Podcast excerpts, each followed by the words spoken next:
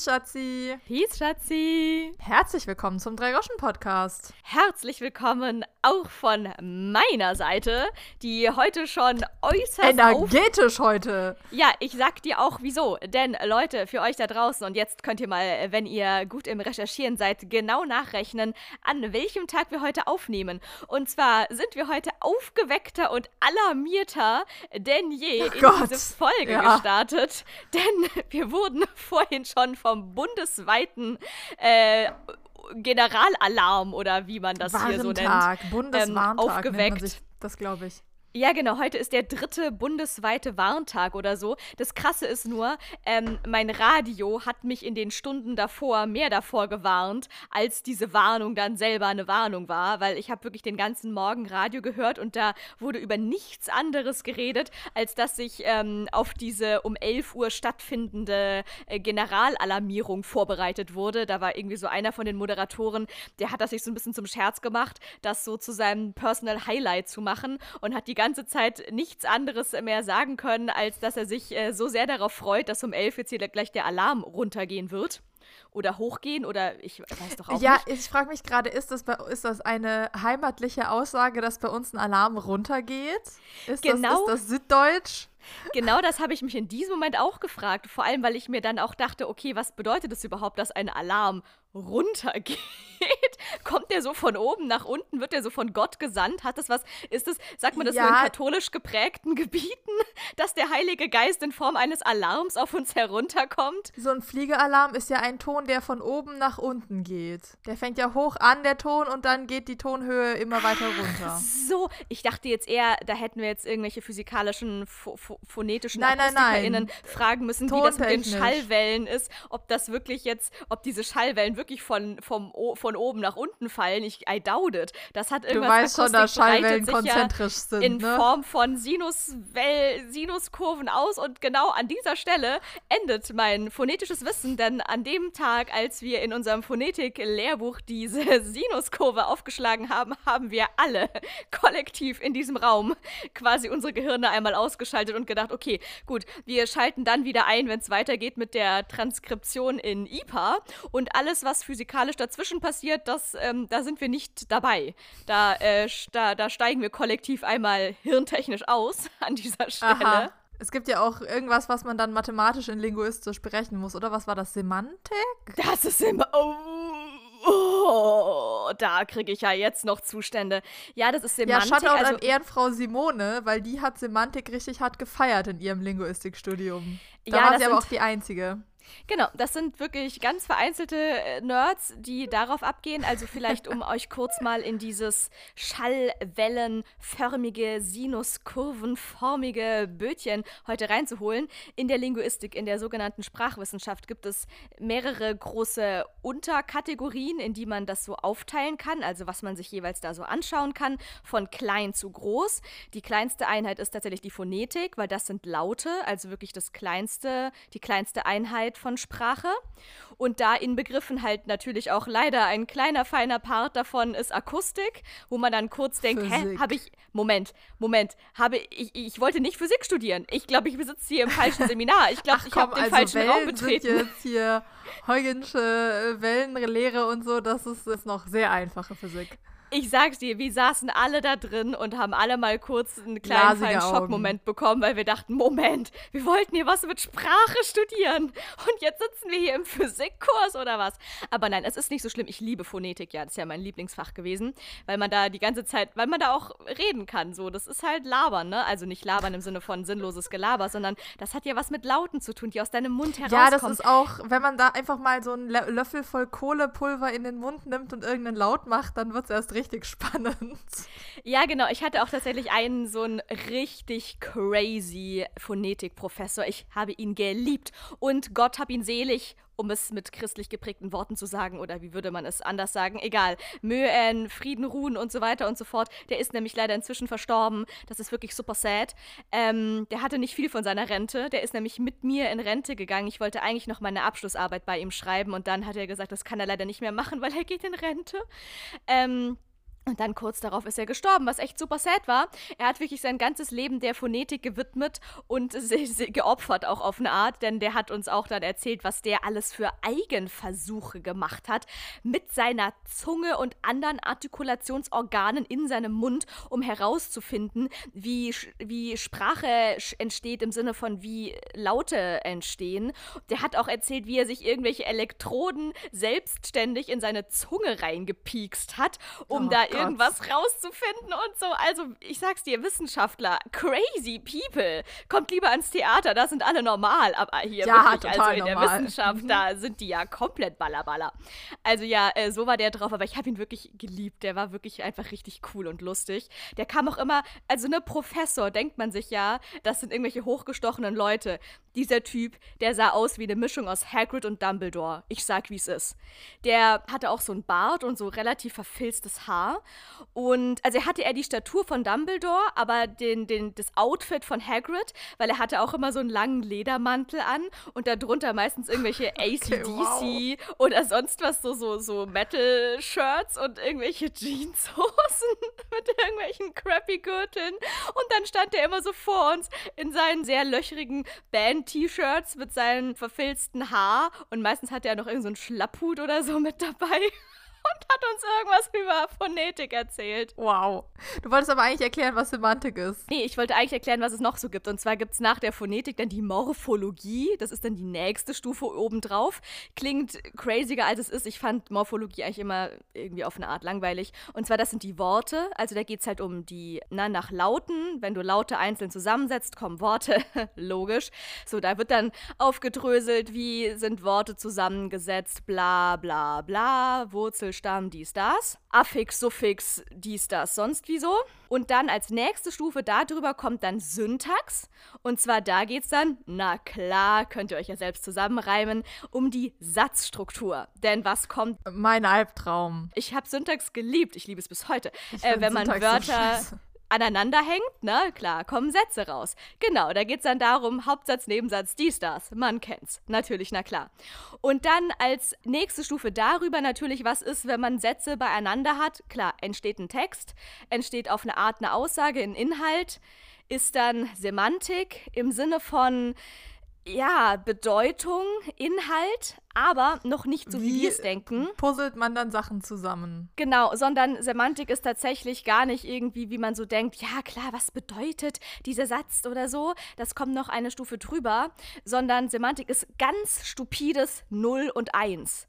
Ist dieser Satz wahr oder ist er nicht wahr? Oder so irgendwie, ne? Ist diese Bedeutung in diesem Satz wahr oder nicht wahr? Das war ganz stark verknüpft mit so Computerlinguistik. Da waren nämlich dann ganz viele ja, Leute bei mir im Seminar belegt habe und mehrfachst gescheitert bin. Also ich habe, glaube ich, dreimal diese Klausur versaut. Es ist so geil. Du kamst quasi von der ähm, Informatik und fandest dann Computerlinguistik irgendwie kacke.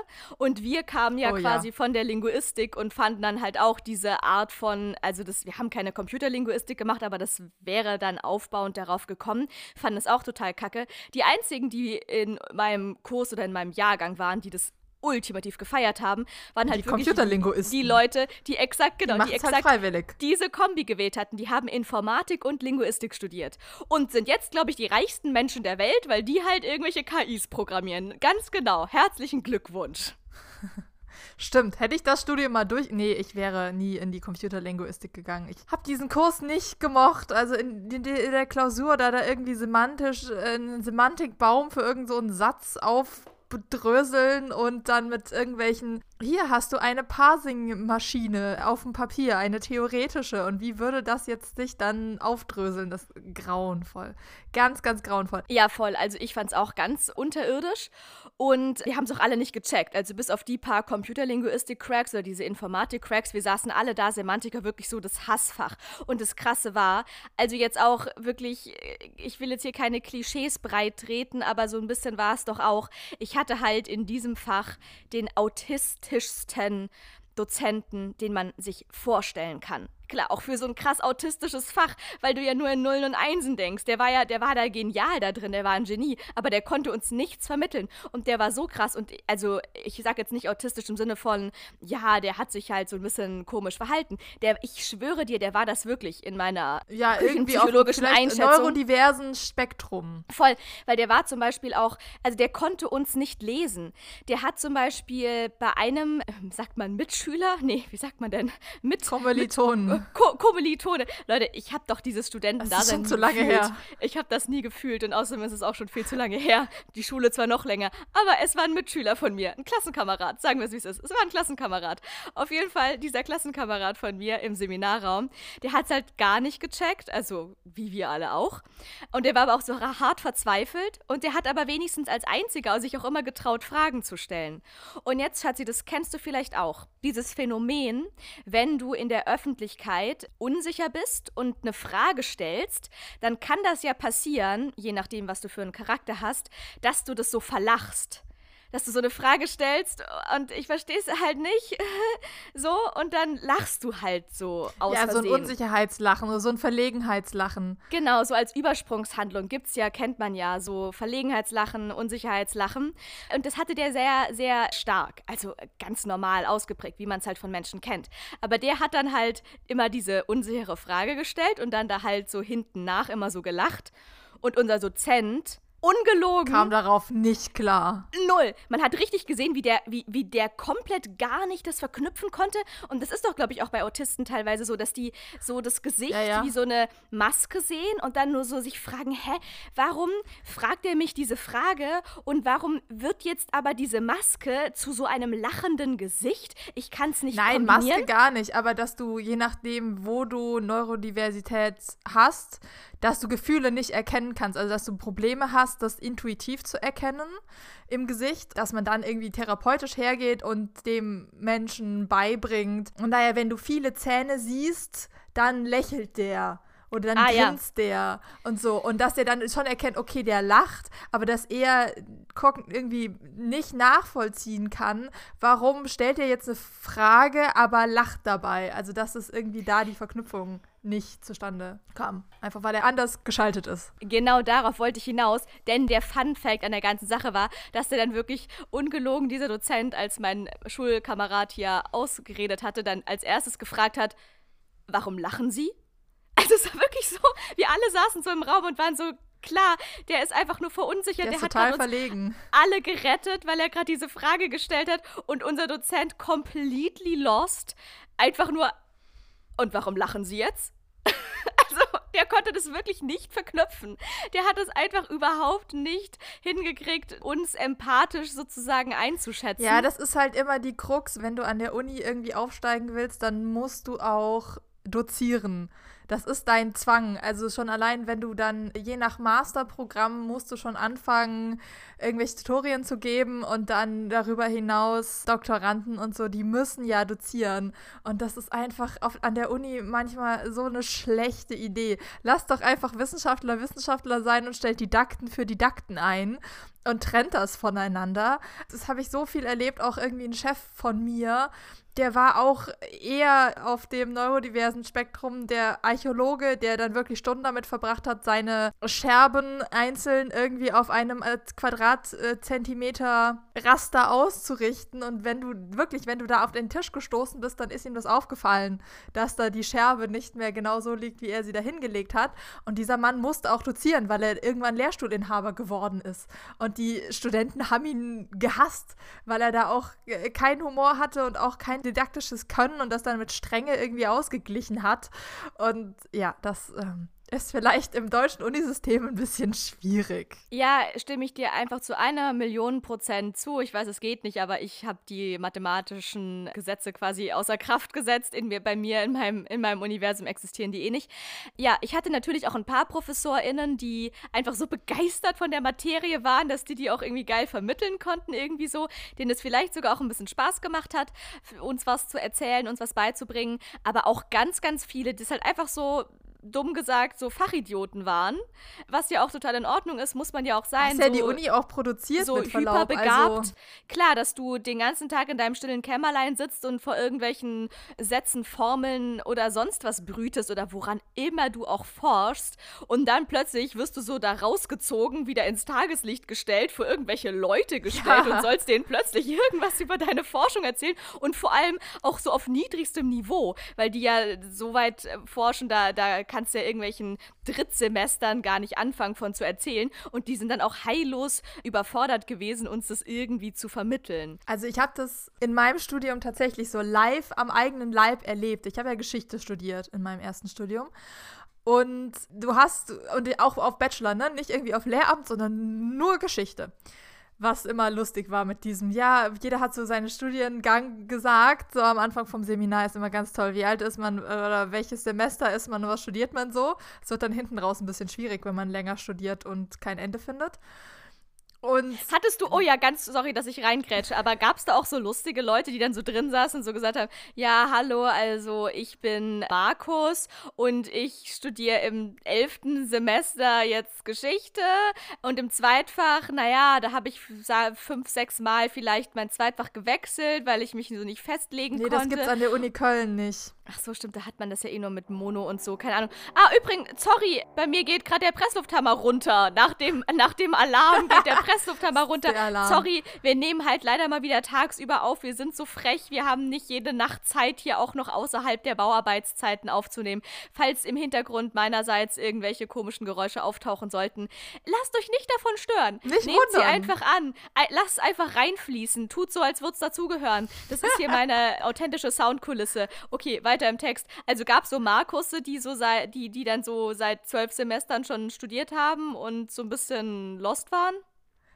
Ja, aber sehr, sehr selten. Also das nicht, aber dass man dann schon so im achten, naja, ja, was lass mich nicht lügen. So achtes, neuntes Fachsemester, zehntes Fachsemester, das gab's dann schon mal. Ja, jedenfalls Geschichte studiert und Geschichtswissenschaften und die Geschichtswissenschaften sind total so richtig wissenschaftlich verbohrt.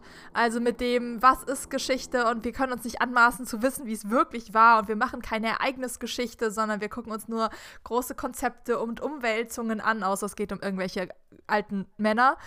Da, da gibt es schon genug Geschichte, wo man eine Ereignisgeschichte macht. Und dann habe ich eine Exkursion gemacht. Ich dachte mir, wenn ich schon Geschichte studiere, dann will ich auch einmal an einer Geschichtsexkursion teilnehmen, was sehr cool war, nach Trier. Und dieses Seminar wurde gegeben von Geschichtsdidakten. Und das waren so richtig geil, wie diese zwei Welten aufeinander krachen, dass ich dann schon, was weiß ich, vier Semester Geschichte studiert hatte mit diesem, wir machen keine Ereignisgeschichte und das muss alles wissenschaftlich so und so formuliert werden. Und dann kommt ein Geschichtsdidakt und sagt, ja, aber wie sollen wir es den Leuten sonst verklickern? Also Geschichtsdidaktik ist so weit entfernt von, wenn ich jetzt ein Museum irgendwie aufbaue, dann gehe ich doch her und sage, ähm, also die tollsten Museen, in denen ich war, ist immer so, okay, hier geht es jetzt um die maritime Geschichte von Amsterdam. Also gucken wir uns an. Ich, warum wusste ich, dass du dieses Beispiel Weil es ein geiles Museum ist. Ich hätte auch das Auswandererhaus in Bremerhaven sagen können, aber da war ich selber nicht. Aber da hast du irgendwie eine Frau eines Händlers und ein Schiffsjunge und noch irgendwen und man begleitet die einfach durch ihr Leben. Und damit vermittelt man den Leuten ja was. Der Historiker würde Schnappatmung kriegen, weil das geht gar nicht. Wir können uns erstens geschichtshistorisch nicht anmaßen zu wissen, wie dieses Leben war. Und zweitens ist es ja viel zu flach. Also da würdest du dich als äh, theoretisch erstmal gar nicht mit beschäftigen, außer du hast irgendeinen extra Forschungsschwerpunkt, aber der bezieht sich nie auf einzelne Menschen. Und geschichtsdidaktisch musst du ja genau das machen. Und da prallte das total aufeinander mit Didakten, die versuchen irgendwie das zu vermitteln und irgendwelchen Profs, die wirklich den ganzen Tag nur irgendwelche tollen Texte schreiben und irgendwas forschen. Und boah, die Texte in Geschichte. Also ich, äh, ja, wenn ich jetzt wo ich ja schon ein bisschen raus bin aus dem Studium, irgendwelche wissenschaftlichen Texte lese und mir jedes Mal an den Kopf greife mit, wie, wie, also die sind so in ihrem Elfenbeinturm ver verrammelt. Die schreiben Texte, dass es auch ja keiner versteht. Also wie kann ich möglichst borniert und hochgestochen irgendein Konzept erklären, was man halt auch viel einfacher hätte erklären können. Aber der Satz muss über drei Zeilen gehen und es müssen fünf Fa- Fachwörter drin sein. Sonst gilt das nicht. Schatzi, wie geil, dass du das gerade sagst und das ist die perfekte Überleitung zu etwas, was ich euch auch noch erzählen wollte, dir beziehungsweise erzählen wollte heute. Und zwar Stichwort wissenschaftliche Texte. Ich sitze Surprise, wirklich wahr, was für ein Zufall, diese Woche tatsächlich gerade aus beruflichen Gründen an einem Lektorat für nichts Geringeres als eine wissenschaftliche Publikation. Und ja, also es ist schon ein bisschen besser formuliert als jetzt irgendwelche Doktorarbeiten wahrscheinlich oder so, weil es ist schon auch für interessierte Laien, wurde mir gesagt, als, als Zielpublikum. Interessierte äh, Laien, alles klar. Genau, also ich glaube, wenn du jetzt gar keinen Zugang zu diesem Thema hast, dann würdest du nicht einfach sagen, ach come on, ich lese mir mal dieses Buch durch. Aber du musst jetzt nicht in diesem Fach selbst gerade akademisch unterwegs sein, um das lesen zu können. Und deswegen, es, es geht noch so von der Verständlichkeit her, aber auch da sind teilweise Sätze und Begrifflichkeiten drin, wo ich denke, also. Pff, ja, äh, hätte man jetzt auch ein bisschen zugänglicher formulieren können, aber darum geht's gar nicht, sondern, und das ist wirklich der zweite ultimative Zufall, der sich hier ergibt. Und wie es der Zufall will, Schatzi, ich sitze seit Montag an diesem Lektorat und letzte Woche Freitag haben wir hier noch über Städte und Wohnungsmarkt und so weiter das stimmt, das haben geredet. Wir gemacht. Und jetzt darfst du dreimal raten, worum es in diesem Text geht. um Städte und Wohnungsmarkt. Also auf eine Art. Es geht auf jeden Fall, es geht um Berlin und es geht, ich, ich will jetzt, ich habe Angst, zu so viel zu verraten, weil es noch nicht veröffentlicht. Aber es ist auf jeden Fall vom Institut für Städtebau und äh, Stadtplanung oder wie das irgendwie so heißt. Und es geht tatsächlich um stadtplanerische Konzepte innerhalb Berlins. Und da gibt es auch ein kleines Kapitel, so zum Beginn, so, da muss man ja erstmal, also eigentlich ist es, ich liebe wissenschaftliche Texte einfach, es ist einfach so geil. Die Hälfte des Buches besteht einfach nur aus Vorgeplänkel, was jetzt dann gleich erzählt werden wird. Die müssen ja erstmal immer ein, ein halbes Jahr lang erklären, was sie jetzt gleich erzählen werden. Und dann wird kurz erzählt, was sie wirklich gemacht haben und danach wird irgendwie erstmal nochmal so ausgeplänkelt irgendwie so. Ja, allein, du musst ja schon, dass du die Forschung vorher zusammenfasst. Also ich habe äh, die Masterarbeit von meiner besten Freundin Franzi gelesen und die Hälfte davon war erstmal den wissenschaftlichen Kontext vorher zusammenfassen, bevor man dann über, ich meine, das ist, gehört zu dieser wissenschaftlichen Arbeit dazu. Aber trotzdem ist es erstmal vorgeplänkelt. Das war eine empirische Arbeit. Also die hat Interviews geführt und dann Sachen daraus erforscht. Und erstmal musste sie aber zusammenfassen, wie sie dann jetzt überhaupt darauf kam, sich damit zu beschäftigen. Apropos, aber hier von wegen sprachlich und. Nee, Moment, ich war noch gar nicht fertig. Ja, sorry. Gut. Also ich bin noch gar nicht zum Punkt gekommen. Und zwar, es ist nicht nur, es ist nicht nur witzig, dass ich da zufällig gerade in wissenschaftlich hochgestochener Sprache irgendeinen Text, der irgendwas mit Berlin zu tun hat und Städtebau und so weiter, lektoriere, sondern nein, es geht um eine ganz konkrete innerliche Sache, die ich jetzt hier nochmal Du musst nicht schneller reden, ich werde dich jetzt nicht mehr unterbrechen. Gott sei Dank, ich habe immer so Panik, dass man mich unterbricht und deswegen versuche ich immer in möglichst kurzer Zeit möglichst viel Inhalt in meine Aussagen reinzupacken. Ja, und du zwar, solltest Schatzi, doch in, zum Rap gehen.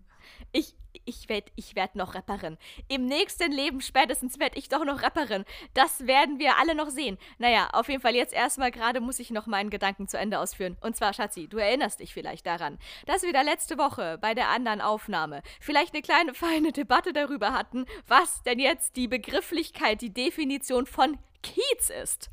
Und dass ich ja. dir wirklich auf äußerst verzweifelte Art und Weise versucht habe zu erklären, was ein Kiez dass ist. Kiez dass eigentlich Kiez nur ein Block ist. Dein auf Block. gar keinen Fall. Ganz genau. Das ist ein Kiez. Denk an Sido. Das, das I in Kiez steht für Sido. Mein Block.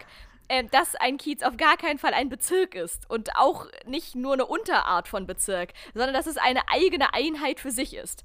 Und jetzt kommt's. Es gibt in diesem Text, den ich da gerade lektoriere, ein ganzes Kapitel nur zur Definition und zur Entstehung des Begriffs Kiez. Und ich werde euch das natürlich nicht vorlesen, weil erstens wollt ihr das nicht und Darfst du nicht. zweitens darf ich das, glaube ich, auch gar nicht. Aber darf Aber ich hier kurz Sido zitieren? Meine Stadt, mein Viertel, mein Dings. Nee, Nein, okay. Meine raus. Stadt, mein Bezirk, mein Viertel, meine Gegend, meine Straße, mein Zuhause, mein Block. Das heißt, irgendwie Gegend ist ein Kiez. Also er kommt auf jeden Fall vom Großen zum Kleinen. Er hat einmal alle Aufzählungen durchgemacht, wie man so Weil Stadt das wäre ja kleiner aufteilen Stadt kann. Berlin, Bezirk Friedrichshain-Kreuzberg, Viertel Friedrichshain Und die Gegend wäre dann dein Kiez. Ja, und dann kommt deine man so Straße und dann kommt deine Hausnummer und dann ist das dein Block. Ja, warum hat er nicht Kiez genommen? Eigentlich schade. Vielleicht, Weil, weil, das, float nicht. nicht geflowt hätte. Ja, weil Meine Gegend Stadt, mein ist ja Bezirk, schon mein Viertel, mein Kiez, meine Straße, mein Zuhause, mein Block. Nee. Also ich hätte das auch, äh, auch, auch flowend hingekriegt. Aber gut, ähm, aber das, ich meine, weil Gegend ist ja schon nochmal ein sehr weit gefasster Begriff. Aber jetzt hier kurz mal, hier jetzt wird's, jetzt wird's interessant, Leute, Stifte raus, setzen. Ähm, Hefte raus, sagt mal. Hier, Stifte hoch, Hefte raus, egal, ihr wisst Bescheid. So, und zwar der Begriff Kiez, den gibt's schon richtig lange und zwar schon seit dem 13. Jahrhundert. Wow. Und es hat slawischen Ursprung, dieser Begriff, und kommt vom ja, slawischen Wort Kiez, aber damals wurde es noch mit TTZ geschrieben, K-I-T-Z. Und das bezeichnete damals ostelbische deutsche Siedlungsgebiete vom 13. bis zum 19. Jahrhundert und wurde abwertend für Slawenvorstadt verwendet. Also es war eigentlich immer so eher so ein negativ konnotierter Begriff für Slawenvorstadt, was eben so ostelbisch-deutsche Siedlungsgebiete waren. Und jetzt müssen wir überlegen, was liegt denn östlich von der Elbe und wo können Slawen vielleicht abhängen? Berlin. Und das ist wohl vielleicht in der Nähe von Berlin gewesen. Könnte man da vielleicht äh, kombinieren. So. Dann hat aber im 18. Jahrhundert ha- haben die Preußen hier Friedrich und so. Ist es nicht hier so Friedrich? Ja, die, Die haben- sind Friedrich, ja. Die haben diesen Begriff dann aufgegriffen und haben den dann eher in so einen umgangssprachlicheren, populären Begriff umgewandelt und haben das dann benutzt für sogenannte Fischersiedlungen. Also auch eigentlich halt auch so schon kleine, wieder irgendwie abwertend für ärmere Menschen. Herzlichen Ganz genau, hier steht nämlich auch dabei, dass in der Kulturgeschichte Kiezsiedlungen so nach folgenden Kriterien aufgebaut waren. Und zwar war das immer von, von der Umwelt abgelegene, für sich abgeschottete oder als minderwertig betrachtete Gebiete. Berlin. Also ja, genau, einfach, also Berlin, ganz genau. Abgeschottet von der Umwelt, Minderwertig. gelegen, vor allem minderwertig. Ja, also Aber genau, eigentlich, äh, wo, genau, arm, aber sexy. Das ist ungefähr auch das, was in Kiez, was Kiez auch beschreiben könnte. Nee, aber also man merkt, es ist wirklich auch genau dadurch entstanden, was ja auch Berlin ausmacht, nämlich, dass auch Kieze ursprünglich mal wirklich kleinste Siedlungen waren, kleine Minidörfchen, die sich entstanden haben, weil sich da Leute Ja, ihr wart halt eigentlich so unbedeutende kleine Ansammlungen von Menschen, die dann aus Versehen zusammengewachsen sind, aber ihr seid halt jetzt eine große Ansammlung von kleinen, unbedeutenden. Ganz genau, irgend, irgendwelche slawischen Sage ich hier aus Peoples. meiner Weltstadt, die schon eine Weltstadt ist, seitdem die Römer da sind. Ja, vergiss die Römer. Hier, irgendwelche slawischen Peoples und irgendwelche famen FischerInnen haben sich da halt mal zusammengetan und da kleine Kieze gebastelt und die wurden dann halt immer größer und haben aus Versehen dann irgendwann aneinander angestoßen und sind aneinander zusammengewachsen und dann ist daraus plötzlich einfach irgendwie so eine ganz große Stadt geworden. Aber jetzt, glaube ich, kannst du besser greifen, was Kiez bedeutet. Wirklich die kleinste Einheit von Minisiedlungen. Und Siedlungen sind ja auch wirklich immer nur so ein paar Straßen, zusammengehörige Straßen. Und dann weiter raus wird dann auch ausgeführt, dass inzwischen ja Kiez dann, also es wurde dann so gewandelt, dann kamen die Preußen und so weiter, dass es dann darüber gesprungen ist, dass ein Kiez sich entweder nach einer Straße, die diesen Kiez quasi dominiert, oder einem Platz, der in diesem Wie Kiez der vorhanden Boxhagener ist. Kiez. Genau, Simon-Dach-Kiez, weil die Simon-Dach-Straße ist quasi so die fameste Straße und alle paar Sträßchen drumherum sind Simon-Dach-Kiez. Boxhagener Kiez ist dann halt alles, was um den Boxhagener Platz drumherum ist und so weiter und so fort. Genau. Also, ich glaube, jetzt habe ich euch das wissenschaftlich nochmal nahegelegt, dass ihr jetzt auch bitte schon alle wisst, was ein Kiez ist. Punkt. Sehr schön. Wir haben heute richtigen Bildungspodcast, aber wir haben jetzt für uns beide ein Thema getroffen, wo wir leidenschaftlich rumnörden können. Das ist sehr schön. Ja, krass, wo wir gerade beim Wissenschaftlichen sind, damit ich das doch, ich weiß, du, ich habe äh, vorhin schon Ärger bekommen, dass ich dann immer das äh, Bedürfnis habe, auch thematisch ein Thema abzuschließen und mich Ja, nicht ich auf die wollte noch was Exkursionen meiner Schwester einlasse. Ich wollte auch noch was sagen. Also lass mich das kurz ausführen, weil sonst habe ich hier immer, sonst bin ich wie der Papa von Mozart. Auch, okay, jetzt wird, kommt doch der Exkurs, aber der wurde mir täglich in unser Vater hat uns das immer erzählt, dass Mozart seinen Vater damit, okay, Schatz, sie guckt so komisch, du kennst die Wie Story hat nicht. er das nicht erzählt? Also mir wurde das von unserem Vater sehr oft erzählt, aber ich habe ja auch Klavier zu spielen gelernt. Und dann hat unser Vater uns immer äh, mir erzählt, dass Mozart seinen Vater, also der Vater von Mozart war ja auch so ein Musiker, der hat ja auch komponiert und unterrichtet und der war auch Er irgendwie auf war. Hofkapellmeister in Salzburg, bitte. Ja, meine ich doch. Also irgend so ein hohes Tier Ja, irgend so ein Musiker. Auf jeden Fall hat Mozart seinen Vater dann immer damit geärgert, dass der zum Klavier ist und dann irgend so eine Kadenz gespielt hat und dann da aber immer den letzte letzten Ton Ton, ausgelassen hat. Und dann war da quasi diese unvollendete Kadenz, so wie dumm, dumm. Geht auch gar nicht. Und dann weiß man, da kommt noch dumm obendrauf, aber er hat es nicht gespielt. Und dann hat es sein Vater, der dann irgendwie so ein paar Meter weiter weg am Schreibtisch saß oder was weiß ich wo, hat das so gefuchst, dass er dann immer aufgestanden ist und zum Klavier gegangen ist und diesen letzten Ton dann noch gespielt hat, damit dieses aufgelöst war, diese Harmonie. Äh, ja, und deswegen, um diese Harmonie auch in meiner Welt hier einmal kurz aufzulösen, muss ich noch die letzte Teildisziplin der Linguistik einmal erwähnen. okay. Und zwar, ja, da sind wir wieder. Wir äh, verlassen den autistischen, den, den von autistischen Dozent, äh, DozentInnen Nee, geprägten ich, Bereich. ich wollte dazu noch der- was sagen. so, okay, okay, wir verlassen ihn doch noch nicht ganz. Aber ich möchte trotzdem abschließend dazu sagen, es gibt dann noch eine Erlösung, quasi wie bei Mozarts Vater gibt es noch eine Erlösung. Für alle Linguisten, drüber. die jetzt hier da sitzen und äh, den Tisch äh, festhalten mit diesem, da fehlt noch was. Ganz genau. Es gibt nämlich noch die Pragmatik. Halleluja. Okay, und die wow. ist auch wieder ganz geil. Und zwar, die ist wieder über der Semantik. Und dann was kommt noch über der Bedeutung, die aber eigentlich nur Einsen und Nullen war und nicht war und so bedeutet? Ganz klar. Sub- der Kontext. Ah, okay. Ganz genau, ja. der Subtext, der Kontext, wie du es nennen möchtest. Ist das so, wie heißt der Mann? Saussure signifian, signifier? Also das Bezeichnete und den auch. Bezeichneten. So, das musste ich nämlich lernen. Was ist das Bezeichnende und das Bezeichnete und so? Ja, de Saussure. Also ich glaube, ich hatte kein einziges, ich hatte den sogar in meiner Sprecherausbildung, ich hatte den überall. Also ich glaube, dieser Typ, der hat ausgesorgt. Wenn er nicht schon tot wäre, hätte der jetzt, schon spätestens jetzt hätte der ausgesorgt. Den, musste, den hatte Typ- ich sogar dreimal Ja. in, der, in meinem Grafikdesign-Studium. Ich glaube, der wird auch bei Grafik, ich glaube, wenn, egal was du studierst, weil wenn das irgendwas mit irgendwas zu tun hat, wo du was Ja, aussagst um- oder so. Ja, genau. Ich hatte, ja, ich hatte das auch, also, Aussagen. ja, und da muss ich dazu sagen, also ich hatte den in jeder einzelnen Teildisziplin, kannst du mit dem einmal was anfangen. Ich glaube auch jeder, jeder, jeder Mensch, der auf Lehramt studiert, hast du nicht gesehen, wird, den auch ein, wird, de, wird dem auch einmal über den Weg laufen. Um, um Saussure kommt ihr nicht drum rum. Das ist das mit dem Baum und dem Begriff für den Baum und hast du nicht gesehen, was ist das Bezeichnete und was ist das Bezeichnende. Das, Das eine ist ist, so ein der Dreieck. Gegenstand, das eine sieht so aus wie so ein Baumstamm mit einem Blättergedöns oben drüber. Das ist das Bezeichnete. Und das Bezeichnende ist das, was ich dazu sage, nämlich Baum oder auch Arbre auf Französisch. Oder hast du nicht gesehen? Aber was so, ich Leute, dann damit meine, ist nochmal was anderes. Wie heißt es? Wie sieht es aus? Und was ist damit eigentlich gemeint? Wie, du hast einen Rollstuhl als Symbol,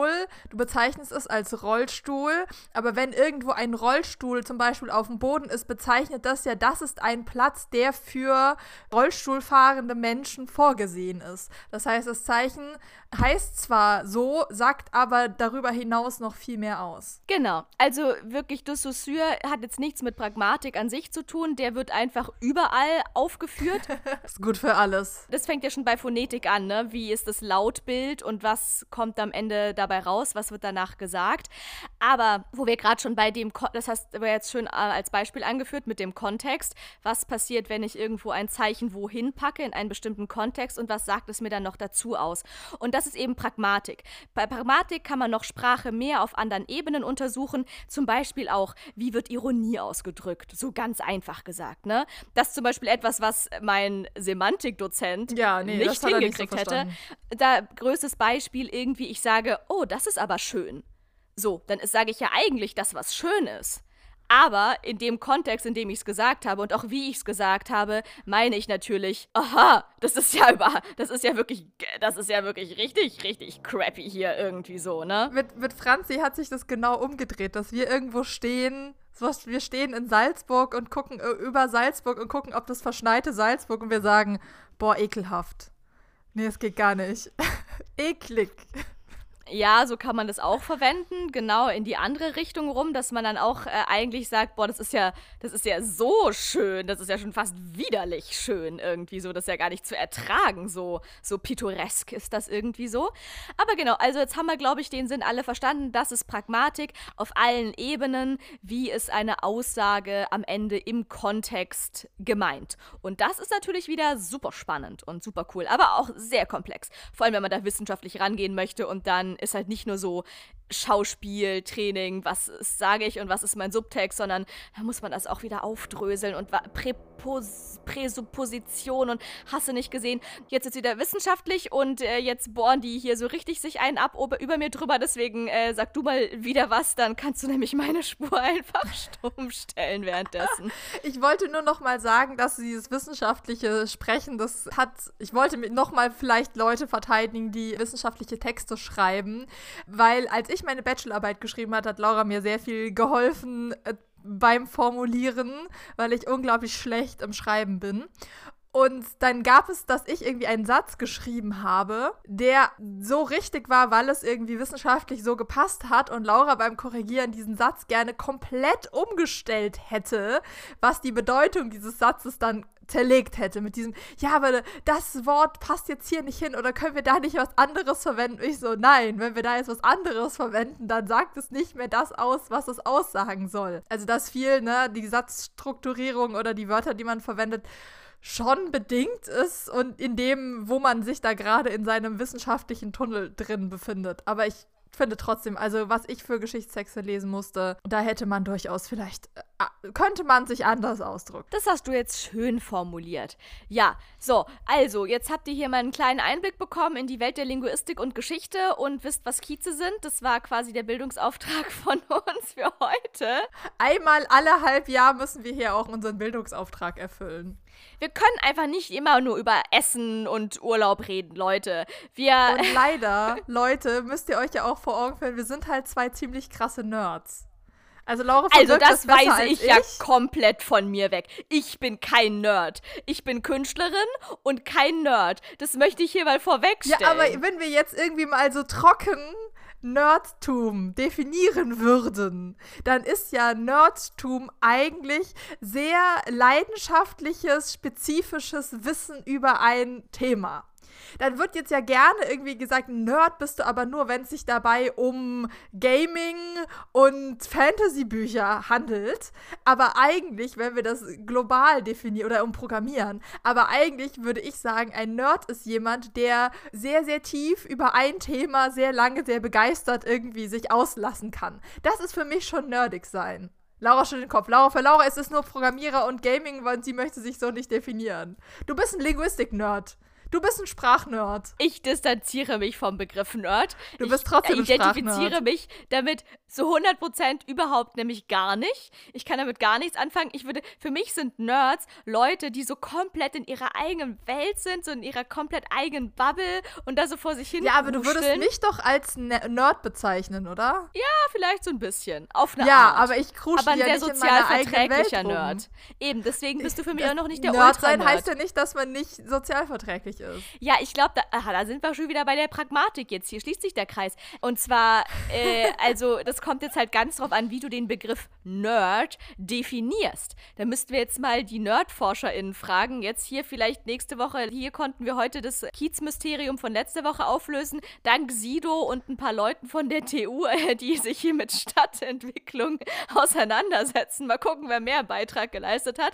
Vielleicht sind ja von euch Leute da draußen, die sich mit dem Begriff Nerd schon mal weiter auseinandergesetzt gesetzt haben, dann DMt uns. Denn für mich ist es, glaube ich, einfach eine andere Definition. Für mich ist Nerd wirklich dieses, dieses, auch wenn ich es noch nie geguckt habe, weil mich das einfach gar nicht anspricht, aber hier dieser Sheldon von dieser Big Bang ja, Der ist, der ist aber auch sehr auf dem neurodiversen Spektrum. Soll ich dir mal Wikipedia vorlesen? Also auch wenn Wikipedia ja, wenn wir hier gerade schon jetzt haben, also jetzt wird es ja traurig hier, jetzt haben wir 40 Minuten lang hochwissenschaftlichen Content gemacht und jetzt holst du hier die Wikipedia-Keule raus oder was? Es gibt natürlich auch Wikipedia noch... Wikipedia ist nicht unwissenschaftlich. Wikipedia hat nur das kleine Problem, dass es un unter Schwarmintelligenz leidet. Ja, und wir wissen ja alles, was bei Schwarmintelligenz rauskommt. Aber gut. Bei Menschen kommt halt leider, wir einigen uns auf auf den kleinsten gemeinsamen Nenner der Dummheit raus. Aber eigentlich ist Wikipedia total gut, weil Wikipedia hat kann nichts da stehen, was nicht mit irgendwelchen Querverweisen und Quellen belegt ist. Und es ist eigentlich ganz gut aufgebaut. Nur unsere Lehrer haben uns alle beigebracht, dass Wikipedia keine Quelle ist, aber Wikipedia ist eine Zusammenstellung aus Quellenzitaten. Und wenn es nicht genug Quellenzitate gibt, dann sagt Wikipedia, dieser Artikel ist nicht genug mit Quellen belegt. Deswegen beachtet den nicht so sehr. Also gut, dann hau mal raus, was steht denn da im großen W für Definition von Nerd? Nerd ist eine Bezeichnung für an Spezialinteressen hängenden Menschen. Das, das Wort weist vom Kontext abhängig, anerkennende oder abwertende Anklänge auf. Positiv betrachtet ist ein Nerd ein Individualist, der durch außergewöhnliche Fachkenntnisse entsprechende Anerkennung in technisch bewanderten Kreisen genießt. Negativ gesehen ist er ein sozial unbeholfener, verschrobener Einzelgänger, der ständig vor dem Computer sitzt und dadurch in soziale Isolation gerät. Also, da möchte ich ja mal wohl bitteschön sagen, dass keine auf beiden dieser Konnotationen, weder positiv noch negativ, auf mich zutrifft. Weil erstens, ich habe da was von technischen Kenntnissen gehört. Also, ich, ich habe ja viele Kenntnisse, aber meine Kenntnisse sind weit oh entfernt Gott, von jeder Leute. jeglicher Technik. Laura benutzt und dann zu diesem Lektorat ein Programm, ein Designprogramm und dann so, ja Laura, zeig mir das doch mal. Klick mal da drauf. Wie? Ich soll wo draufklicken? Da drauf. Wo ist das? Guck mal da oben oben.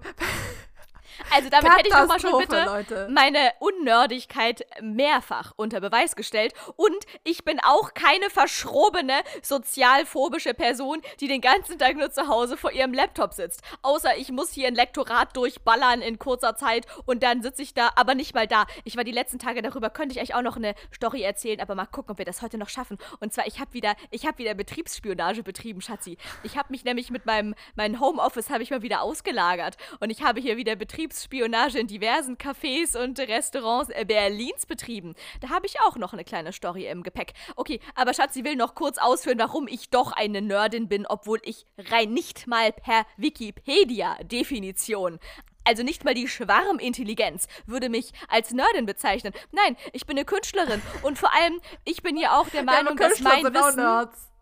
Ja, das ist jetzt halt wieder eine andere Frage, weil ich bin ja in meiner quasi Künstlerbubble, da gehen wir ja gar nicht davon aus, dass wir irgendwie ein Special-Wissen haben, sondern wir gehen ja davon aus, dass das das Wissen ist, was die Welt regiert und dass das das Interesse ist, dass alle Welt abliegt, also das Theater Das und sollte Kunst man ja von seinem so, Job denken. Dass das ja, also wir haben keiner, kein Mensch in meiner Bubble würde von sich sagen, also es gibt doch so Menschen, die sagen, ha, ich bin halt ein bisschen verrückt, ich bin halt ein Nerd oder so dass niemand, kein Mensch in meinem Umfeld, sei es ihr beruflich denkt, ihr oder privat, normal, oder hat was? das jemals von sich gesagt. Ja, ja, natürlich. Wir leben das Leben. Wir leben ein ganz normales Leben. Das ist halt manchmal von prekären physischen und psychischen Zuständen geprägt.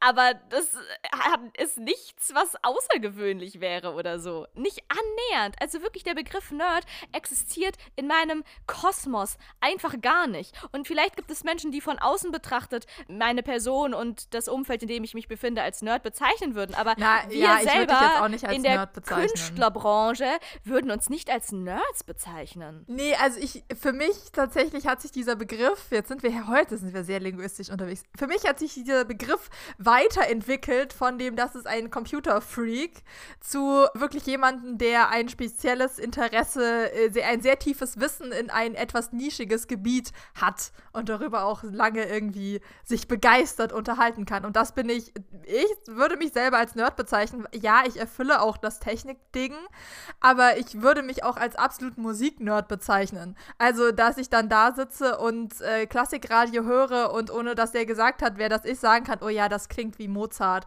oder das klingt wie Haydn. Das ist, finde ich, das ist schon sehr nerdig, sowas sagen zu können. Deswegen hat sich für mich dieser Begriff von der Technik in gewisser Weise gelöst. Und dann könnte man dich durchaus als Sprach- und Theaternerd bezeichnen.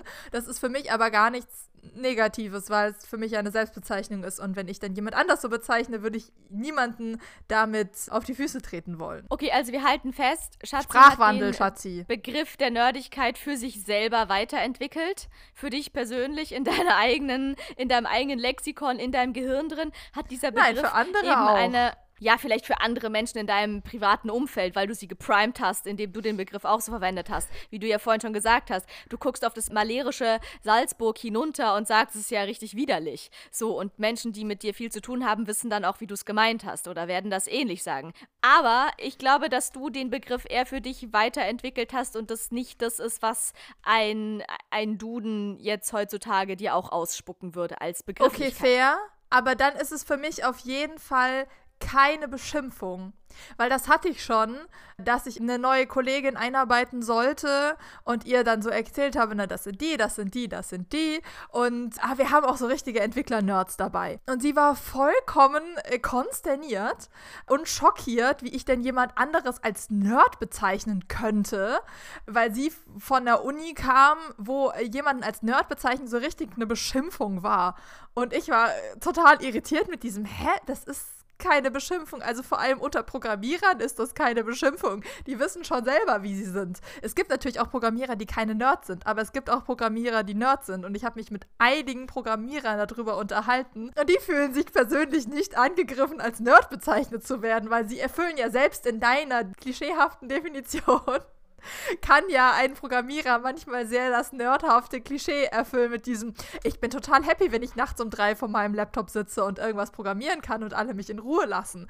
Das ist ja per aller Definition nerdig, aber das ist für die keine abwertende Bezeichnung. Ja, das ist ja auch gut, dass die Nerd-Bubble unter sich das dann schon sehr, also diesen Begriff für sich annimmt. So. Und ja, ich kann beide, ich das kann, ist wie ich kann beide Situationen. Schatzi. Wie bitte? Du, das ist wie, das ist Reclaiming von irgendwelchen Begriffen. Ich würde, ich kann ja auch sagen, ich bin queer. Das ist ja auch eigentlich vor 20 Jahren war es eine, aber 30 Jahren war es eine Beschimpfung. Und jetzt wird das von der Community wieder reclaimed und als Begrifflichkeit benutzt. Und das ist ja auch wichtig und richtig, so diese, diesem Wort dann die Macht zu nehmen, eine Beschimpfung zu sein. Absolut. Jetzt wird es ja auch noch politisch, Leute. Also diese Folge, die haut hier so richtig einmal raus. Aber ja, natürlich, vielleicht macht der Begriff Nerd auch gerade eine kleine, feine Sprachwandelung mit sich durch. Und ja. du machst einen großen Beitrag, du leistest einen großen Beitrag dazu. Ich definitiv nicht, weil ich diesen Begriff generell so gut wie nie verwende, weil ich, wie gesagt, eigentlich überhaupt gar nichts damit zu tun habe. Aber ja, wir, werden das mal beobachten. Ich, ich werde das mal mit meinem linguistischen Nebenhirn Hirn werde ich das beobachten.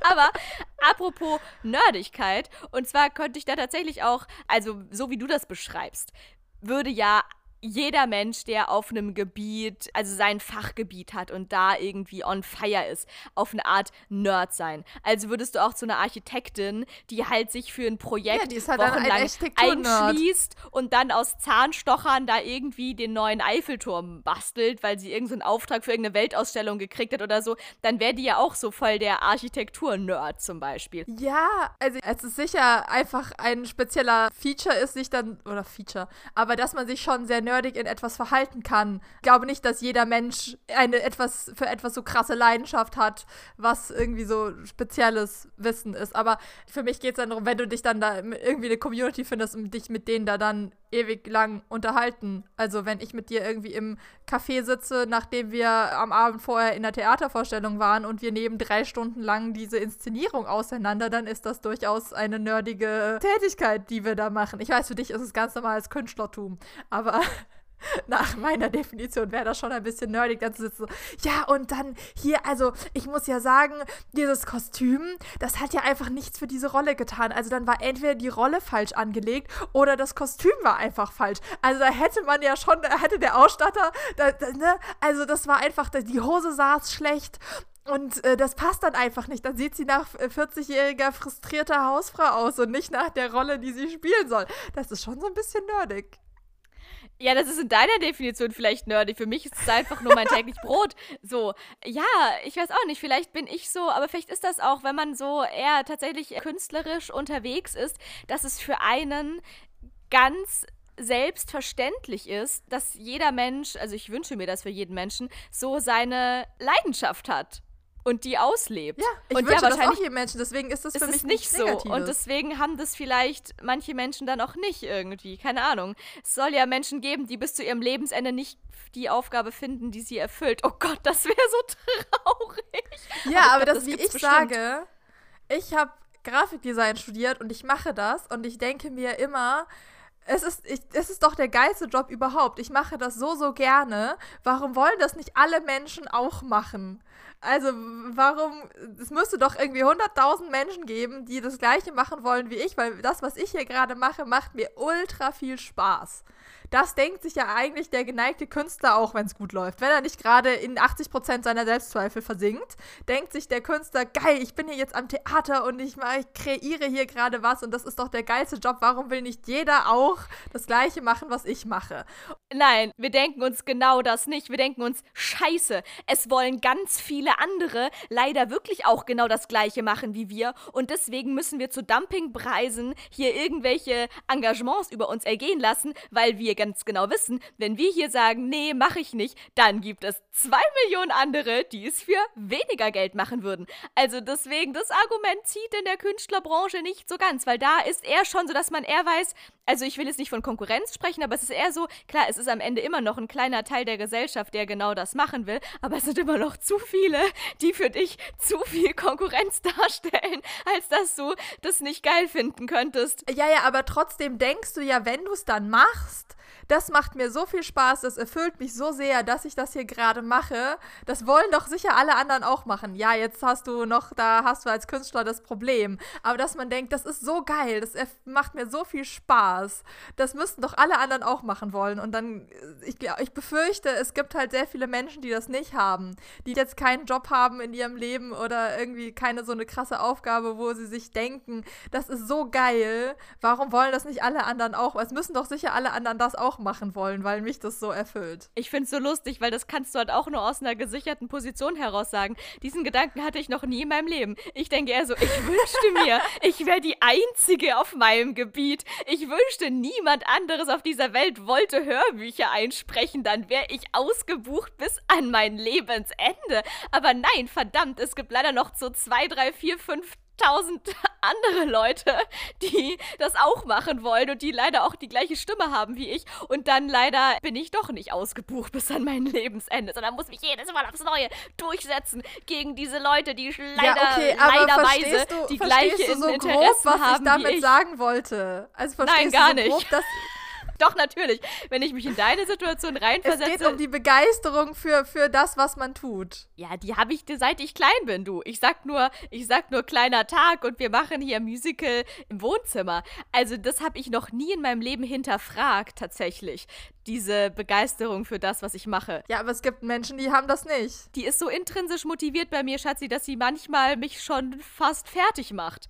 Und auch das ist ein Künstlerproblem. Das gebe ich hier mal raus an die Gesellschaft. Deswegen, nee, also ich kann, so wie du mir deine Perspektive. Okay, und jetzt wird es auch noch philosophisch hier, Leute. Also, äh, diese Folge speichert sie euch ab für die Ewigkeit. So wie du mir deine Perspektive schilderst und ich mich versuche da hinein zu versetzen, kann ich das aus deiner Perspektive heraus nachvollziehen. Meine Perspektive is totally different zu allem, was du gesagt hast. Weil erstens habe ich das noch nie hinterfragt, diese Leidenschaft für die Dinge, die ich mache. Und ich glaube, das ist wirklich auch so eine Künstlersache, weil das wirklich so. Ja, also würdet ihr die Scheiße ja nicht machen. Wärt ihr nicht genau. ultimativ leidenschaftlich, würde sich das ja keiner antun, dieses Leben. Ja, weil im Begriff Leidenschaft steckt ja nicht umsonst auch Leiden, Leiden. drin, ne? Absolut. Diese intrinsische Motivation, die ist so intrinsisch, dass sie also schon, ja, man sagt doch immer, du musst dafür brennen und so. Und das ist halt wirklich ja, so. Wir sind lauter so halt. kleine, wir sind so lauter kleine Flämmchen, die so durch die Gegend rennen und so gegenseitig sich aufbrennen. Ja, also erstens, das wird gar nicht hinterfragt, weil es so krass hart in dir drin steckt, dass du das gar nicht hinterfragen kannst, weil es so selbstverständlich in dir drin ist, als irgendetwas, was du machen musst, irgendwie so. Frag Schauspielende um dich herum, die sagen alle, ich muss spielen, ich kann nicht anders, ich muss singen, ich, ich muss tanzen. Gerade bei Tänzern ganz, ganz ja, krass. Da wurde Schatzi, sogar nachgewiesen. ich bin Musikerin, also das musst du mir jetzt nicht erzählen. Eben, es gab Untersuchungen mit so professionellen TänzerInnen, dass man da sogar genetisch das nachweisen kann, dass die andere quasi Genstruktur haben oder so, dass die wirklich diesen Drang nach Tanzbewegung irgendwie in sich drin haben und ganz, ganz, ganz depressiv werden würden, wenn sie das nicht ausüben können. Siehe KünstlerInnen, die in der Pandemie irgendwo zu Hause rumsaßen und nicht spielen, tanzen oder musizieren konnten. Ganz, ganz tragisch. So, erstens ist deswegen, du, man reflektiert das nicht. Man sitzt nicht da und denkt sich, ha, interessant, dass ich, dass, dass das meine Leidenschaft ist. Sie ist einfach da. Sie besitzt dich. Okay, wir wollen ja nicht übertreiben, aber es ist schon so ein bisschen auf eine Art. Und das andere ist, man hinterfragt auch nicht, dass das ja alle machen wollten, sondern man ist froh, wenn vielleicht drei Leute weniger sich an derselben Schauspielschule wie du bewerben, weil da wenigstens die Konkurrenz nicht ganz so riesig ist. Also nee, aus meiner Warte heraus sind das, es ist komplett vice versa. Aber dann kannst du ja trotzdem, hast du ja trotzdem den Gedanken und du kannst es nachvollziehen, dass alle anderen das auch machen wollen, weil es ist einfach geil. Also es löst jetzt Angst in dir aus, aber du hast ja trotzdem den Gedanken, natürlich wollen alle anderen das auch machen, weil das ist ja der krasseste, geilste Job überhaupt. Klar, ich meine, wenn du am Theater arbeitest, dann hinterfragst du das nicht, sondern da sind alle, ziehen alle am selben Strang.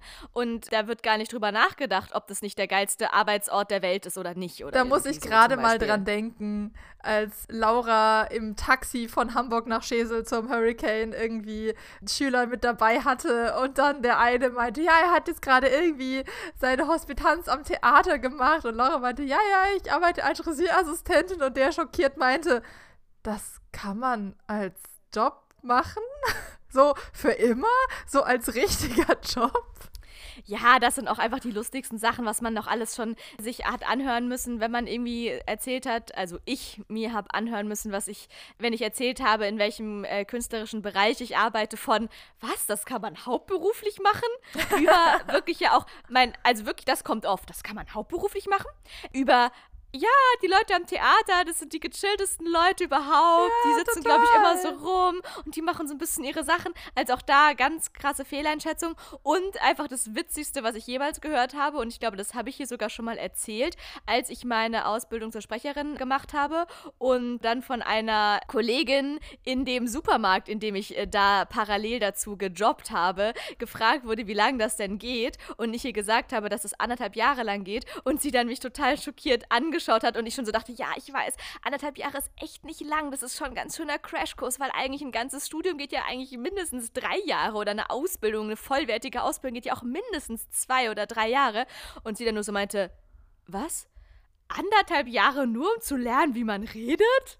Ja, war ein Brüller. War auf jeden Fall ein Brüller. So, ich habe es mir auch nur ganz hart verkneifen können, zu sagen, was, und du hast drei Jahre Ausbildung gemacht, nur um zu lernen, wie man an der Kasse sitzt?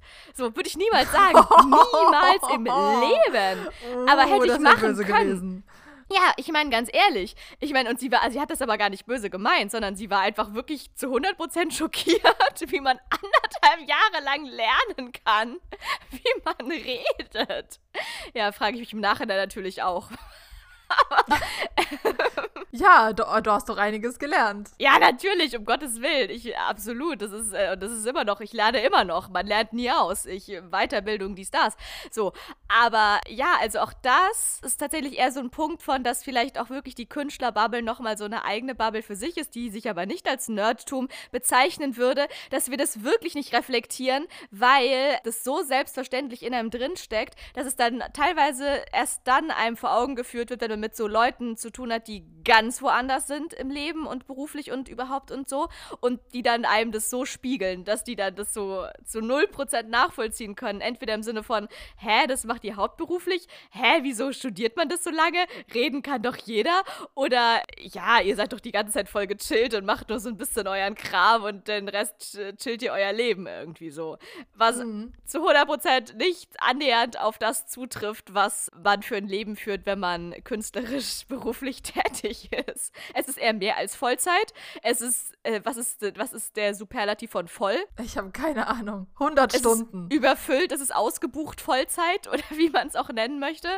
Es ist nicht gechillt. Es ist eher tendenziell das Gegenteil von gechillt. Und ja, man muss das schon auch eine Weile lang lernen, bevor man es dann auch kann. Ja, wir sind, wir sind ja über Nerdtum hingekommen, dass man leidenschaftlich ist über ein Thema. Ich glaube, es gibt Menschen, die nichts in ihrem Leben haben, worüber sie leidenschaftlich sich lange enthusiastisch auslassen können. Es sind nicht alle Nerds. Wahrscheinlich gibt es das und für mich macht das natürlich todestraurig. auf der einen Seite denke ich so, oh Gott, das, ist, das muss ja das schlimmste Leben aller Zeiten sein.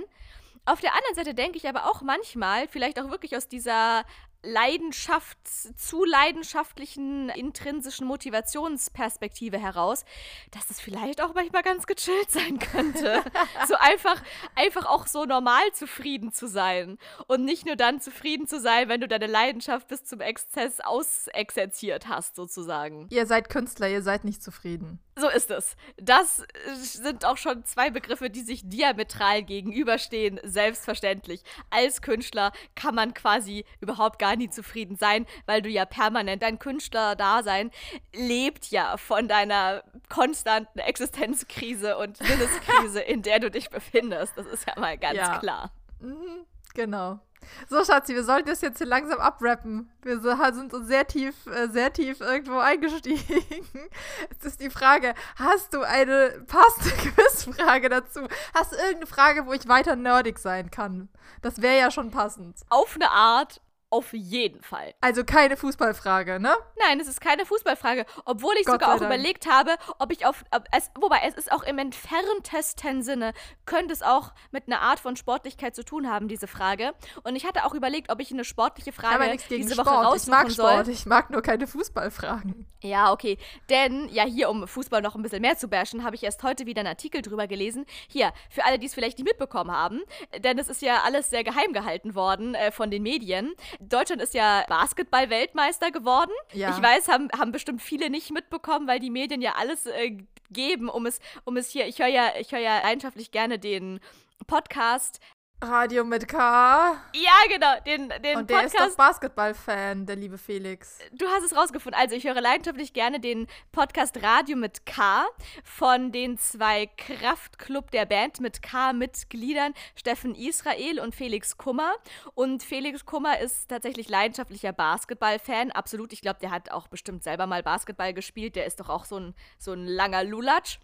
Und der hat das sehr schön formuliert und gemeint, ja, das ist, das ist nicht hier, dass der Basketball unterrepräsentiert ist in den Medien. Die geben alles dafür, das geheim zu halten. Das ist einfach geheim. Da muss alles daran gesetzt werden, dass das so geheim wie möglich Dass es wichtiger ist, dass wird. wir mal wieder unseren Bundestrainer gefeuert haben, anstatt dass wir Weltmeister geworden sind. Die Fußball sind gerade so schlecht, es interessiert kein Schwein, ob sie Hansi Flick jetzt, ich glaube, das ist der erste Bundestrainer, den sie gefeuert haben, der nicht irgendwie gegangen ist oder so.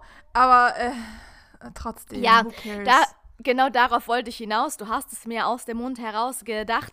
Und zwar, ähm, ja, du hast meine Gedanken gelesen, die schon auf meiner Zunge lagen.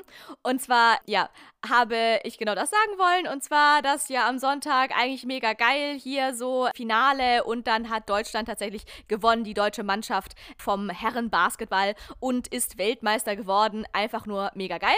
Auch wenn es weniger mit Leute mitbekommen haben, als es vielleicht hätten mitbekommen können. Kai Pflaume und hat sich selbst mit einem Trikot und irgendeinem Wir sind Weltmeister-Schild auf Instagram gepostet, als wäre er dabei gewesen. Und ich denke mir, ja, nee.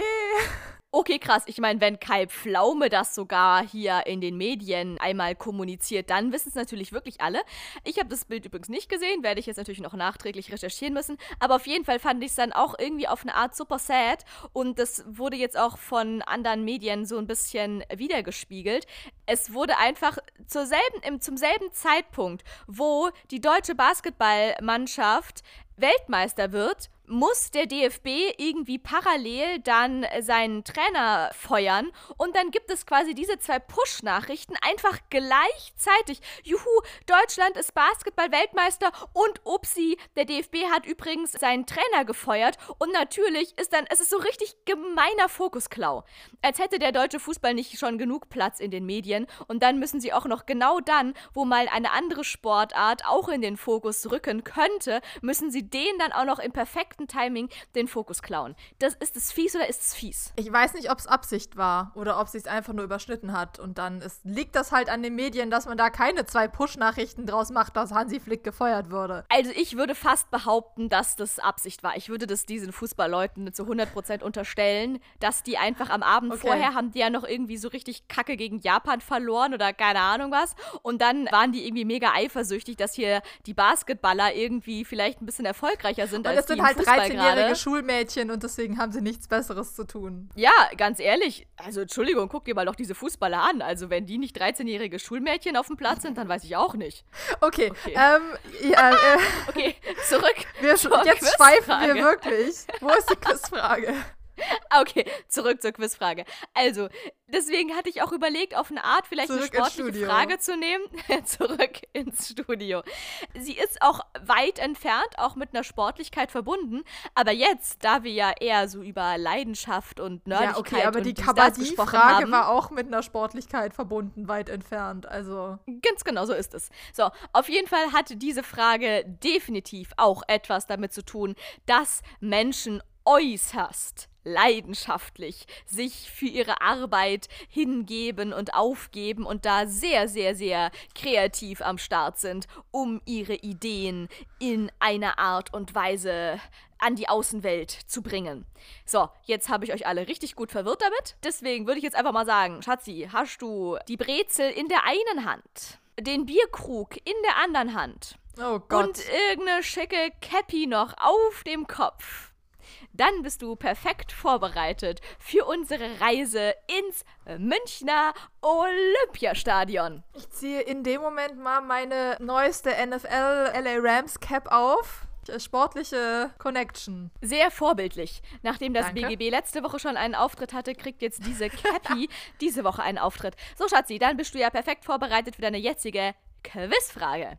Pass auf. Die Zeltdachstruktur des Münchner Olympiastadions okay. basiert, basiert, hör auf zu lachen, ich habe die Frage noch nicht zu Ende vorgelesen, basiert auf einem Modell des Architekten Fritz Auer aus A. Nylonstrümpfen seiner Ehefrau oder B. Salzstangen seiner Kinder oder C. dem Traumfänger seines Bruders. Tja, Schatzi, so viel zu Leidenschaft, wenn es um deine Leidenschaft geht. Ich glaube, das war jetzt irgendwie gedoppelt, aber egal. Boah, gab's da ein Bild dazu oder mussten die das wirklich auch trocken rausfinden? Was hat Fritz Auer was hat der, was hat der alles gegeben? Was, wie kreativ musste er werden, um die Menschen, die da ihn einstellen sollten, davon zu überzeugen, dass sein Modell das krasseste Modell ist für das Münchner Olympiastadion? Hat er mit Nylonstrümpfen seiner Ehefrau, mit Salzstangen seiner Kinder oder mit dem Traumfänger seines Bruders gebastelt? Wow, okay, also das Münchner Olympiastadion wurde zu der Olympiade U76 72? 72, glaube ich. Laura kann weder bestätigen noch verneinen, weil sie nicht guckt. Ich glaube, es muss irgendwann in den 70ern gewesen sein. So, da äh, kommt mir jetzt ein Traumfänger ein bisschen wild vor, wenn ich ganz ehrlich bin. Ich, für mich sind Traumfänger äh, so 90er Jahre, Anfang 2000er Dinge. Deswegen würde ich die Traumfänger ausschließen wollen. Salzstangen als Modell kommen, glaube ich, doof und dann auch noch als Dach. Was für mich aber relativ plausibel ist, ich habe gerade das Olympiastadion-Dach nicht vor Augen. Ich habe aber zum Beispiel den Kölner Tanzbrunnen vor Augen. Und der hat auch im hinteren Bereich ich weiß auch nicht warum, nur im hinteren Bereich hat der Dächer und die sehen auch sehr aus wie so Stoff, der von einer Säule so an der Stelle nach unten gezogen wird. Deswegen würde es für mich ziemlich Sinn machen, wenn er dafür irgendwie Nylonstrümpfe verwendet hätte, weil die ja diese schöne Spannung, die ein Dach haben kann und auch oft in Deutschland so verbaut wurde, ganz gut rüberbringen, dass wenn man da irgendwie dann das quasi beschwert an einer Stelle oder nach unten zieht oder so, dass dann schöne Rundungen entstehen, die für mich designtechnisch in die 70er passen würden. Deswegen nehme ich A. Die Nylonstrümpfe. Aha, okay. Schatzi entscheidet sich nach äußerst klugem Abwägen für Antwortmöglichkeit Nummer A die Nylonstrümpfe seiner Ehefrau, entscheidet sich gegen den Traumfänger seines Bruders und auch hier gegen Timos Salzstangenkonstruktion. ich habe ja bei den Salzstangen sofort an das Salzstangenmassaker von Timo denken müssen, das ich im Flieger auf dem Rückweg von Gran Canaria erleben durfte und mich hat es tatsächlich intuitiv sofort zu den Salzstangen hingezogen. Ja, aber du bist ja auch Salzstangen-Fan nachdem ich das gesehen hatte, das, was Timo da im Flieger konstruiert hatte, da auf dem Rückflug, für alle, die nicht wissen, wovon ich rede, das hört war man auch in Dach Folge. Olympiastadion würdig war es auf jeden Fall. Also es war vielleicht zu eher Olympiastadion, nachdem da so ein Tornado drüber gefegt hat. Aber auf eine Art hatte das auch künstlerischen Mehrwert. Also ja, ich finde, Salzstangen können schon auch sehr inspirierend sein. Tja, aber ob das auch hier für Fritz Auer oder wie der Typ heißt, ich habe die Frage schon wieder zugemacht, warte. Ja, Fritz Auer, ich habe es mir gut gemerkt, äh, auf Fritz Auer zutraf. Tja, das werden wir erst erfahren, wenn ich hier meine äußerst investigativ recherchierten Artikel aus dem Ärmel hervorkrame. So, Schatzi, also erstmal zur kontextuellen Einordnung für alle, die keine Ahnung haben, wovon wir gerade reden. Habe ich hier kurz, weil wir hier wissenschaftlich unterwegs sind in dieser Folge, habe ich hier erstmal eine kurze Einführung zum Gegenstand Olympiastadion. Und zwar, ganz kurz, steht hier drin, das Olympiastadion München ist die zentrale Sportstätte im Olympiapark und war Hauptort der Olympischen Sommerspiele 1972. Es Juhu. gilt als deutsche Ah, so hast du richtig gesagt. Es gilt als deutsche Sportstätte, in der die meisten internationalen Sportturniere ausgetragen wurden. Von 72 bis zwei, also 1972 bis 2005 war das Olympiastadion Heimatstadion des FC Bayern München mit langen Unterbrechungen bis 2005 auch des Bis TSV das Marshmallow kam. 1860 München, also dieser Konkurrenzverein da. Genau, und jetzt sind die beiden Münchner Clubs umgezogen in diese Allianz Arena oder wie Schatzi sie auch liebevoll nennt, Marshmallow. So, viel äh, dazu. Und dann steht hier etwas noch zur Zeltdachkonstruktion. Und zwar charakteristisch für den Olympiapark ist die Zeltdachkonstruktion, die zur Zeit ihrer Errichtung als eine optische und Oh, ich kann das wieder so schlecht lesen, weil das hier einfach alles so komplett weg ist, als eine optische und statische Sensation galt. Die 74.800 Quadratmeter große, auf 58 Stahlmasten hängende und aus lichtdurchlässigem Plexiglas bestehende Konstruktion Alter überspannt. Das Olympiastadion, die Olympiahalle und die Olympiaschwimmhalle. Ach du Scheiße, das ist ja richtig viel, viel Holz hier. Die sehr leicht wirkende Zeltdachkonstruktion steht symbolisch, und jetzt kommt's, Leute, für das Flüchtige und Wandelbare in unserer Welt. Tja, da können wir jetzt mal drüber nachdenken. Vorbild für den Entwurf war das Zeltdach für den deutschen Pavillon bei der Weltausstellung 1967 in Montreal, das nach Plänen von Frei Otto errichtet wurde. So.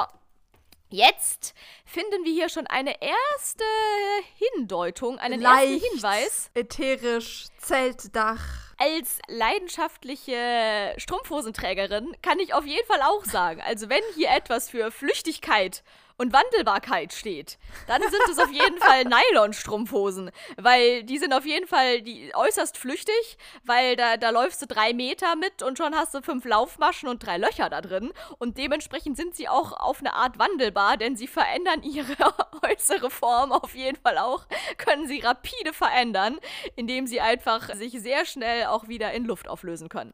Ja, also das wäre schon ein erster Hinweis und der, der konkrete Auflösungshinweis kommt jetzt in einem anderen Artikel, den ich recherchiert habe, aus keinem geringeren Boah, du hast hier investigativen richtig, also es ist wirklich Medium. wissenschaftlich hier Quellenrecherche mit unterschiedlichen sorry. Quellen. Ich habe so. hier sogar mehrere Quellen. Hier die erste Quelle, um sie hier einmal zu nennen, ist aus der Münchenarchitektur.com Zeitschrift. Ja, bitteschön. Wow. Habe ich hier einmal im Architekturjournal meines Vertrauens äh, recherchiert.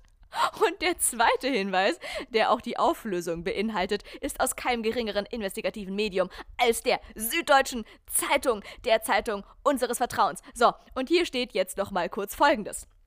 Die Gesamtkonzeption der Anlagen auf dem Oberwiesenfeld wurde dem Büro des Architekten Günther Behnisch übertragen, das 1967 einen Ideenwettbewerb gewonnen hatte. Bis heute legendär ist das Strumpfhosenmodell, mit dem Behnisch der Jury die damals utopisch anmutende Zeltdachkonstruktion demonstrierte. Es war wirklich aus einer Damenstrumpfhose gefertigt. Hm, natürlich, na klar. Das stelle ich mir auch so geil vor, wie so Jugend forscht irgendwie. So hast du so einen riesen fetten Ideenwettbewerb für die größte Architektursensation der Nation und dann kommt der da rein mit so einem Modell, was halt einfach aus einer Strumpfhose gemacht ist. Na, das musst du ja gar nicht sehen. vor. Du brauchtest halt irgendwie einen Werkstoff, der das hergibt und dann hat man da halt eine Nylonstrumpfhose. Er wird die schon weiß angesprüht haben oder so. Ja, wie dem auch sei, Leute. Also, falls ihr da gerade auch an einem Modell sitzen solltet und nicht weiter wisst oder nicht wisst, wie ihr an an Material kommt, schaut euch einfach in eurer Bude um. Sind da vielleicht noch ein paar Salzstangen von der letzten WG-Party auf dem Boden übrig geblieben? Oder hängt da vielleicht noch vom letzten Clubbesuch irgendwo die zerfetzte Strumpfhose irgendwo an der Wand? Dann nehmt doch einfach das zur Hand und baut euch daraus euer Modell. Genau. Reuse und Recycle, meine Lieben. Absolut, das ist definitiv der Vibe da dran. Ja, damals schon sehr, sehr innovativ, sehr nachhaltig auf jeden Fall vorgegangen in ihrer Modellfindung. Sehr cool, wieder was, wieder neue Fun Facts dazugelernt. Ja, also wenn ihr das nächste Mal im Olympiapark in München seid, dann guckt euch diese Zeltkonstruktion nochmal ganz genau an. Und ich auch, Und weil ich war, da, ich war da noch nie. Ich war da wirklich noch gar Nicht? nie. Ich, ich sollte mal hinfahren. Olympiapark? Hm. Ja, musst du mal hin. Muss ich mal hin. Mache ich mal einen kleinen Wochenendtrip hin mit dem Sprinter, mit der Deutschen Bahn. Kommt man ja, wenn alles gut läuft, von Berlin bis nach München ja auch richtig schnell. Also sollte das ja kein Problem darstellen. Ja, mach ein Selfie. Werde ich machen. So, also mal gucken, was ich euch nächste Woche berichte, ob ich bis dahin schon meinen kleinen Olympiastadion-Trip nach München hinter mich gebracht haben werde. Ich halte euch auf dem Laufenden. Ansonsten, Leute, muss ich mich jetzt leider weiterhin noch meiner kleinen feinen Lektoratsrunde widmen und da vielleicht noch ein bisschen was äh, zu Kiezen lesen und da noch mal ein paar Rechtschreibfehler aufdecken. Das ist, äh, ich fühle mich wie eine Detektivin, die, also das ist auch geil. So Lektorieren ist auch so Detektivarbeit. Da fließt vieles ein, was ich auch mit meiner Leidenschaft als Krimi-Mimi in mir drin habe. Genau, da muss ich mich jetzt widmen. Also nächste Woche gibt es dann vielleicht mehr Infos dazu. Wenn das Ding dann irgendwann veröffentlicht ist, dann holt es euch alle auf jeden Fall. Dann kann ich euch auch nochmal genauere Infos dazu geben. Und ansonsten bis dahin bleibt mir nichts anderes übrig, als zu sagen, hier, stay healthy, stay happy, stay nachhaltig und kreativ. Sucht euch das, was euch Leidenschaft bereitet, heraus, aber lasst euch davon nicht zu sehr in Leiden versetzen. Und ansonsten genießt's Leben. Genießt den Spät, äh, Spätsommer, Frühherbst und immer schön, immer schön Kakao trinken, immer schön spazieren gehen, immer schön. Ja, genau. Wir hören uns nächste Woche wieder. Ich bin raus. Bis zum nächsten Mal und tschüss. Dem habe ich nichts hinzuzufügen. Bis zum nächsten Mal. Tschüss.